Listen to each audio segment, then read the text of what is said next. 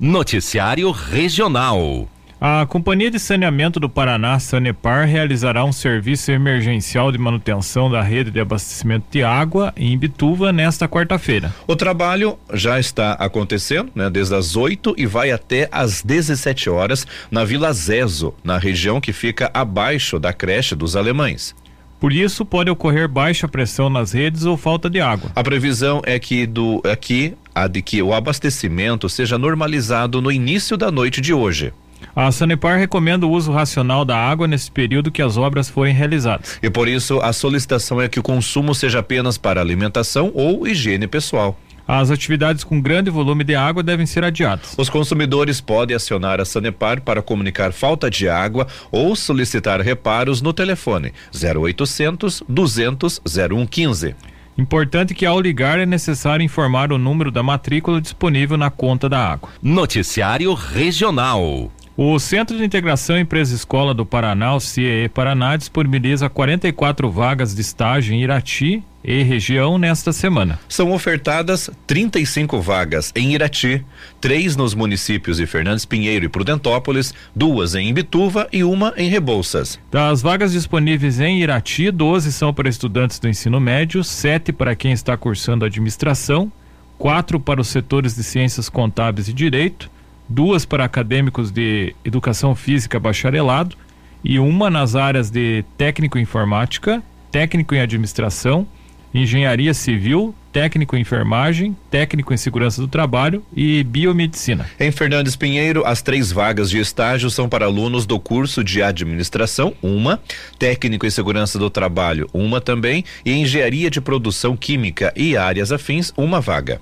Em Prudentópolis, os estudantes, os estudantes podem pleitear as vagas de estágio disponíveis para alunos do ensino médio, ciências contábeis e administração. No município de Imbituva, são ofertadas duas vagas de estágio para estudantes do ensino médio. Já em Rebouças, a vaga de estágio disponibilizada é para estudantes de administração. As vagas podem sofrer alterações ao longo desta semana. O CIE também tem previsão de abrir uma nova turma de jovem aprendiz nas cidades de Irati e Prudentópolis no mês de agosto. Interessados de, eh, em contratar um funcionário com esse perfil ou concorrer a vagas, pode entrar em contato no e-mail irati@cieepr.org.br. Os estudantes devem encaminhar o currículo. A unidade do CIE de Irati fica na rua Antônio Cândido Cavalim, número 537, no bairro Estroparo. Os telefones para contato são 3423 2606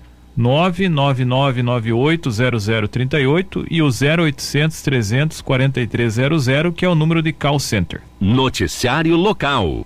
Um cavalo foi encontrado solto na rua Camacuã, no bairro Rio Bonito, em Irati, na tarde de segunda-feira. A Guarda Municipal entrou em contato com um funcionário da Secretaria de Bem-Estar Animal que realizou a captura do animal.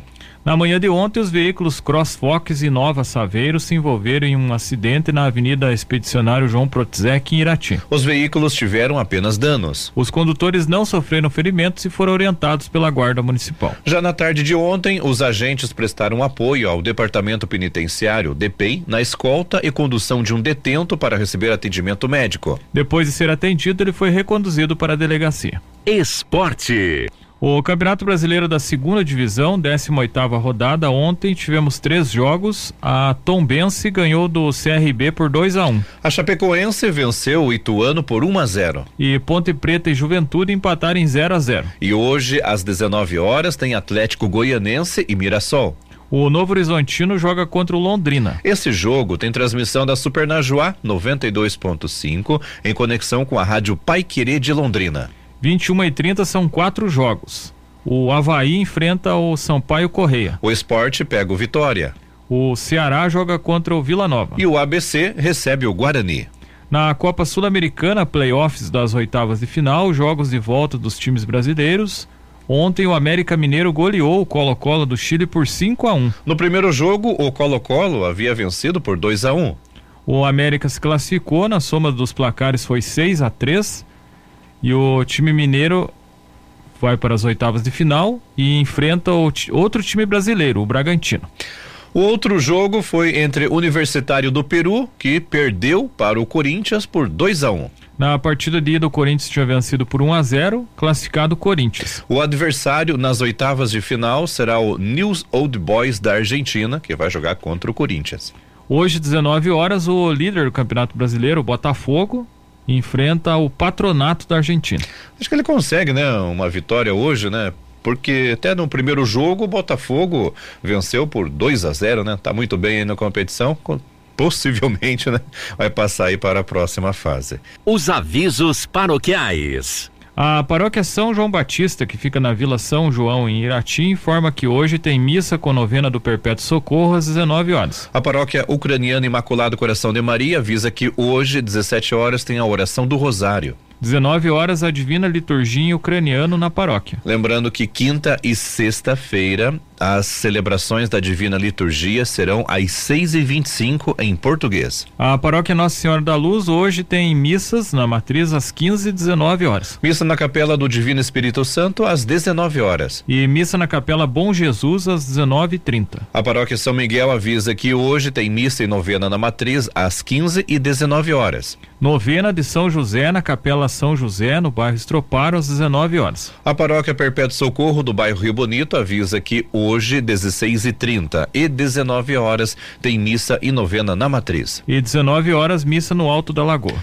Noticiário local.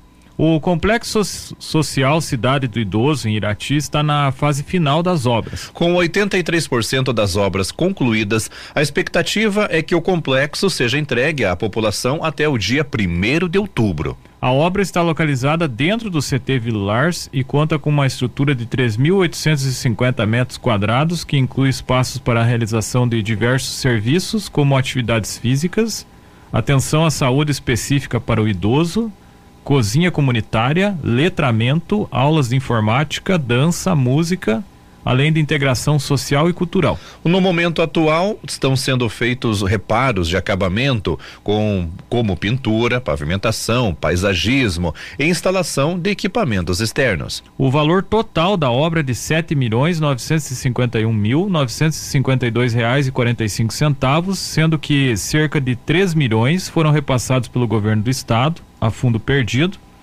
Um milhão de emendas da deputada federal licenciada Leandre Dal Ponte, que é atualmente secretária da Mulher do Estado, além de emendas indicadas pelo deputado estadual Ademar Traiano. O valor restante é a contrapartida da Prefeitura de Irati, que realizou o empréstimo para a construção da obra. Para a vice-prefeita de Irati, Eda vai dizer que a finalização da obra é a concretização de uma promessa de campanha da atual administração municipal. Esse complexo social Cidade do Idoso é a nossa menina dos olhos, vamos dizer assim. Porque efetivamente foi uma promessa de campanha minha e do Jorge, acompanhados pela deputada Leandre, que idealizou esse modelo que está instalado aqui e nos levou a conversar com o governador para ser o primeiro complexo social do Paraná.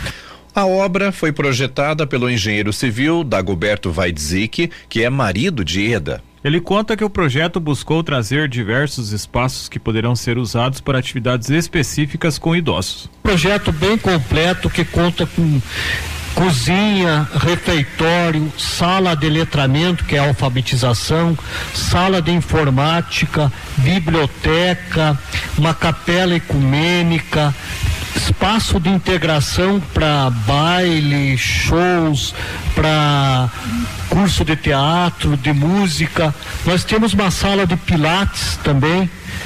Temos um, um posto de saúde, provavelmente vai ter um geriatra que vai fazer essa avaliação inicial para os idosos tem um, um, consultório odontológico, cancha de bocha, ou seja, é um projeto maravilhoso, com 3.850 metros quadrados.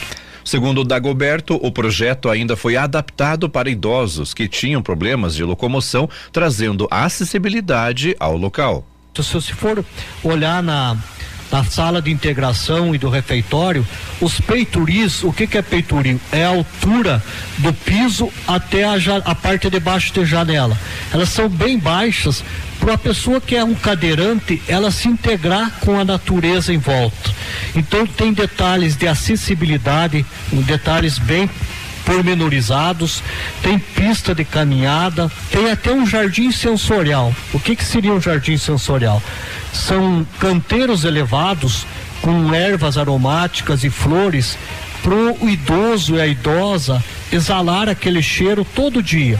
Um determinado dia será colocada uma venda nele para ele identificar aquele olor, ou seja, evitar, diminuir o problema de Alzheimer. Enquanto a obra é finalizada, a Prefeitura de Irati está em busca de recursos para manter as atividades do complexo funcionando. De acordo com o IEDA, a promessa do governo estadual é de que os funcionários e servidores sejam mantidos com recursos estaduais, já que o planejamento é atender à região. Estamos pleiteando com o governo estadual o custeio das atividades e dos servidores porque como a gente está vendo é um complexo grande e nós estamos no entendimento com o governo que, que o nosso complexo vai atender a, região da Amicespar. E com isso, nós temos essa tratativa com o governo que ele nos ajudará com o pessoal para atendimento. Conforme IEDA, a Prefeitura de Irati também está trabalhando para montar orçamentos e buscar recursos para a compra de equipamentos que serão usados no complexo. Equipamento de informática, de cozinha, aqui uh, o esportivo mesmo, né? Da piscina, da cancha de bocha, dos jogos de salão que nós vamos ter. Então tudo isso está sendo uh, orçado para que a gente possa correr atrás de recursos para que isso possa efetivamente acontecer. O complexo Cidade do Idoso atenderá cerca de 180 idosos de Irati, mas ampliará o atendimento para grupos de fora do município. Segundo a vice-prefeita, o município está elaborando um cronograma de como será realizado esse atendimento regional. E nós estamos com a elaboração de um regimento interno para regular essas atividades. Serão alguns dias para os nossos idosos aqui de Irati, para os nossos grupos, que vamos dizer, né, são super animados. As, as meninas, os meninos da terceira idade são um show. Então vão ter dias específicos para eles e dias específicos para os demais municípios. E terão dias em que nós vamos reunir todo mundo, né? Ali é. nós já temos o centro de eventos que vai caber todo mundo. Outro projeto voltado à população idosa em Irati é o condomínio do idoso, que será construído na Vila São João.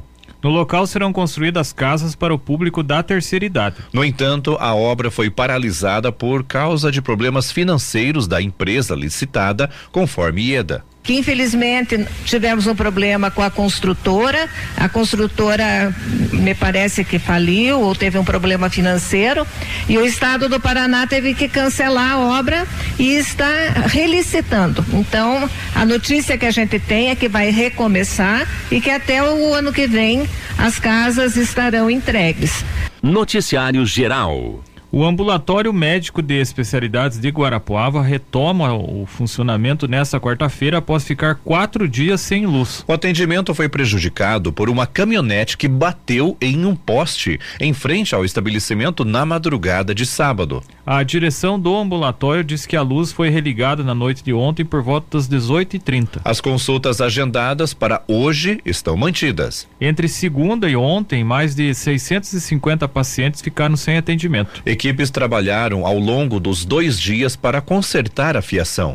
O gerador da unidade estava em manutenção e também não estava funcionando. Nesta quarta, equipes do ambulatório devem entrar em contato com os pacientes por telefone para reagendar as consultas canceladas. O ambulatório reforça a importância dos pacientes manterem os cadastros atualizados nas unidades básicas de saúde da sua cidade. A unidade atende 20 municípios da região e o sistema é conectado ao cadastro dos postos de saúde. O ambulatório fica no centro de Guarapuava, na rua Brigadeiro Rocha. A Energisa, fornecedora de energia da região, explicou que a batida estragou um poste e cabos da rede de média tensão, interrompendo temporariamente o abastecimento para 3 mil clientes. O centro médico tem 22 especialidades e por dia atende aproximadamente 500 500 pessoas de 20 municípios da região de Guarapuava. O prejuízo estimado para o ambulatório médico de especialidades é de aproximadamente 30 mil reais. As informações são do portal G1.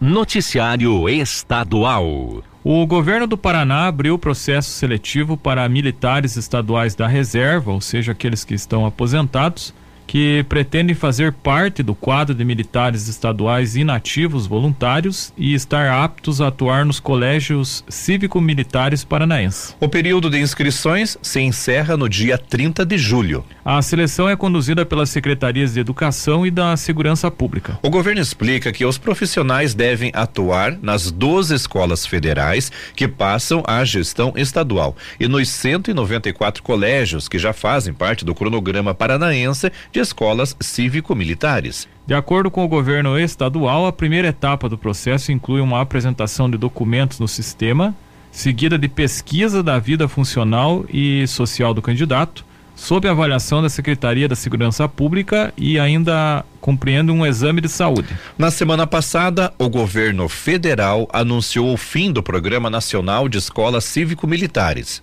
No Paraná, o governo decidiu absorver as 12 escolas que antes faziam parte do programa federal. O estado já conta com 194 colégios cívico-militares paranaenses. As informações são do portal G1. Noticiário Estadual. O jogo entre Austrália e Irlanda da primeira rodada da Copa do Mundo Feminina será apitado por um quarteto de arbitragem brasileiro. A equipe escolhida é liderada pela paranaense Edna Alves como árbitra e de campo.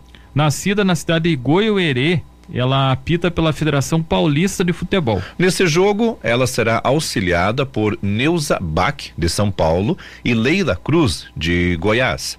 Já o VAR ficará a cargo de Daiane Muniz de São Paulo. A partida começa às 7 horas da manhã de amanhã, quinta-feira, e será o segundo confronto do primeiro dia da competição. A Austrália é um dos, é um dos países sedes do torneio, junto da Nova Zelândia, que fará o jogo de abertura diante da Noruega às 4 horas da madrugada. Para o Wilson Seneme, presidente da comissão de arbitragem da CBF, a escalação das brasileiras é uma prova da evolução da arbitragem nacional.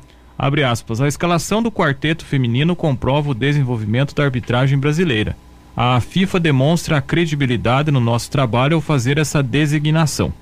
Também nos norteia sobre o nosso conceito na arbitragem mundial. Torcemos para que eles tenham um ótimo desempenho nesta partida e em toda a competição. Fecha aspas, disse Senem. A Copa do Mundo terá apenas mulheres trabalhando em campo nas equipes de arbitragem. São 33 árbitras e 55 auxiliares e os únicos profissionais homens presentes trabalharão exclusivamente no VAR. Além disso, será a primeira vez que o Mundial terá mulheres atuando na arbitragem de vídeo. A seleção brasileira estreia apenas na segunda-feira, quando enfrenta o Panamá na cidade de Adelaide, na Austrália, às 8 horas. Integrante do grupo F, a equipe comandada pela treinadora sueca Pia Sondhag, também enfrentará a França e a Jamaica na primeira fase. As informações são do jornal Estadão Conteúdo. É, Juarez, o detalhe é que os jogos são de madrugada e de manhã, porque o fuso horário é de mais de em torno de 12 horas lá para a Austrália e Nova Zelândia, que é lá na Oceania que acontecerá essa Copa do Mundo, né? É uma pena que os jogos, os jogos são de madrugada e no horário da manhã também, que a maioria dos brasileiros estarão trabalhando, né? Uhum. Algumas empresas vão dar folgas aí para as pessoas acompanharem a, os jogos, né? Existe até uma legislação específica para isso, até o pessoal das redes maiores de TV estavam falando sobre isso ontem. É, ontem eu vi na, na RPC, tem uma, uma reportagem, né? Que o, o governo federal, nas instituições federais, né? Até ele é, colocou, né? Como ponto facultativo, né? Aqui no estado também, né? O, o governo até colocou, né? Tipo, para as pessoas no, no, no dos departamentos estaduais, né? Só que daí a pessoa tipo folga, né? Chega uma hora depois, mas tem que repor ela até o final do ano, né? Pelo menos isso que dizia na reportagem de ontem, né? É, o problema é que o primeiro jogo do Brasil ainda é 8 horas da manhã, mas os outros são de madrugada ali, pelo que o pessoal tava pois até é. brincando na internet, vai dar ponto facultativo, mas é no horário de madrugada. Como é que ninguém tá trabalhando? Só se for guardião, né? Pra... Ó, até eu vi aqui no, no fuso horário, né? Tipo, em, a diferença, por exemplo, o horário de Brasília Brasília, né? É, hoje, agora, por exemplo, são 8 horas e 30 minutos, lá na, na Austrália, a capital da, da Austrália, é 21 e 30. Então são daí praticamente 13 horas né, de, de diferença né, daqui para lá. Né? É, te, teve uma Copa de 2002, você lembra, Juarez, que o Brasil foi pentacampeão do masculino, né? Foi no Japão e na Coreia do Sul, né? Teve muitos jogos que eram três e meia da madrugada, né? Eu me lembro do jogo do Brasil contra a Inglaterra, que foi um dos mais importantes, que o Brasil ganhou de virada de 2 a 1 um. O jogo era três e meia da madrugada, né? e era em julho, que era bem a época do frio, né? Uhum. Eu, eu, eu, me recordo dessa época, Rodrigo, que eu até bem, bem rapidamente que eu vou contar até um, uma passagem, né? Nesse jogo, né? Porque era três, três da manhã, né? E daí eu, foi bem na época que o, o meu irmão, Osmar, ele comprou um videocassete, né? E aí eu comprei uma, uma fita VHF, né? Aí eu levantei três da manhã, coloquei para despertar, né? Levantei três da manhã, fui lá e coloquei para gravar o, o jogo, né? Do, do Brasil. E aí, coloquei, tipo, necessariamente a hora que terminasse, né? Ele ia desligar por conta, né? No outro dia, lá por umas 10 e pouco, como eu tava de férias na época, trabalhava no mercado lá em Piranga, né? tava de férias, né? Lá pelas 10 da manhã, liguei lá para assistir o jogo com o pai e Osmar, né? Na verdade, a gente nem sabia o resultado, né? Porque não tinha internet também lá no interior lá para nós, né? Então, a gente não sabia que quanto que tinha dado, né? Assistimos o jogo como se fosse ao vivo, né? Enfim, né? São coisas que acontecem, mas agora, vendo do, do jogo do Brasil, você vê, né? A, a importância né, da, da evolução que teve né, no futebol brasileiro e enfim no futebol mundial e também a evolução como diz aqui o CNM né o desempenho a, a quantidade de a, da evolução na questão da arbitragem né que levou o Brasil né colocar os quatro, integra quatro integrantes né para fazer esse esse jogo né. Então é, eu, eu não desejo boa sorte não, né? Eu desejo sucesso, né? Porque elas trabalharam muito, né? Para chegar aonde estão. Então, sucesso a todas as mulheres aí que vão e parabéns então, principalmente essa daqui, né? Que é paranaense, a Edna Alves. Ela é da cidade de Goiânia e atua pela Federação Paulista de Futebol. O jogo do Brasil, Rodrigo, da estreia da seleção brasileira, vai ser na, não sabe bem o é, ali tem na matéria que o horário é 8 da manhã, né? 8 da manhã. É segunda-feira. A Edna, para quem acompanha futebol, ela é bem conhecida. Ela sempre apita jogos do Campeonato Brasileiro. Noticiário Estadual. A média de internações por infarto mais do que dobrou no Paraná em 15 anos. Em 2008, o registro foi de 4.629 internações, mas o número saltou para 9.979 no ano passado. Embora os infartos aconteçam mais entre os homens, o aumento entre as mulheres foi significativo no estado. Os dados são do levantamento feito pelo Instituto Nacional de Cardiologia, com dados de 2008 a 2022 e publicado na semana passada. O aumento de infartos no Paraná foi de 115,58% na comparação entre os anos. Entre as mulheres, o número saltou de 1.641 para 3.566. Entre os homens, o registro foi de 2.988, subiu para 6.413. A incidência de infarto entre os homens continua maior, mas o aumento entre o público feminino foi de 117,31%, enquanto no público masculino foi de 114,63%. Embora o número tenha crescido no Paraná, o estado foi o terceiro com a menor alta no país. De forma geral, o aumento de internações no país foi de 158,31%. A preocupação é o aumento registrado em todos os estados do Brasil, independente da região. De acordo com o Ministério da Saúde, no sistema de informação sobre mortalidade, o SIM, o Paraná registrou 48.139 mortes por infarto entre 2011 e 2020. Tendo em vista que o número de mortes nesse período foi 724.452 no total, o infarto foi responsável por mais de 6% das mortes no estado consolidando-se como a maior causa de falecimentos nesse recorte de tempo. No Brasil, de 2017 a 2021, mais de 7 milhões e 300 mil brasileiros morreram devido à doença cardiovascular, que são a principal causa de morte no país. O Ministério da Saúde estima que anualmente ocorram de 300 mil a 400 mil casos de infarto e que a cada 5 a 7 casos ocorram um óbito. A diretora do INC acredita que as possíveis causas causas do aumento geral de internações por infarto se devem ao envelhecimento da população e o aumento da incidência da obesidade. Ela frisa que os cuidados contra o infarto precisam acontecer desde a alimentação até os hábitos mais simples. Não fumar, se exercitar, ter uma dieta saudável e manter as consultas médicas em dia são formas de se proteger de problemas cardíacos, como o infarto agudo do miocárdio, também conhecido como ataque cardíaco. As informações são do portal Bem Paraná.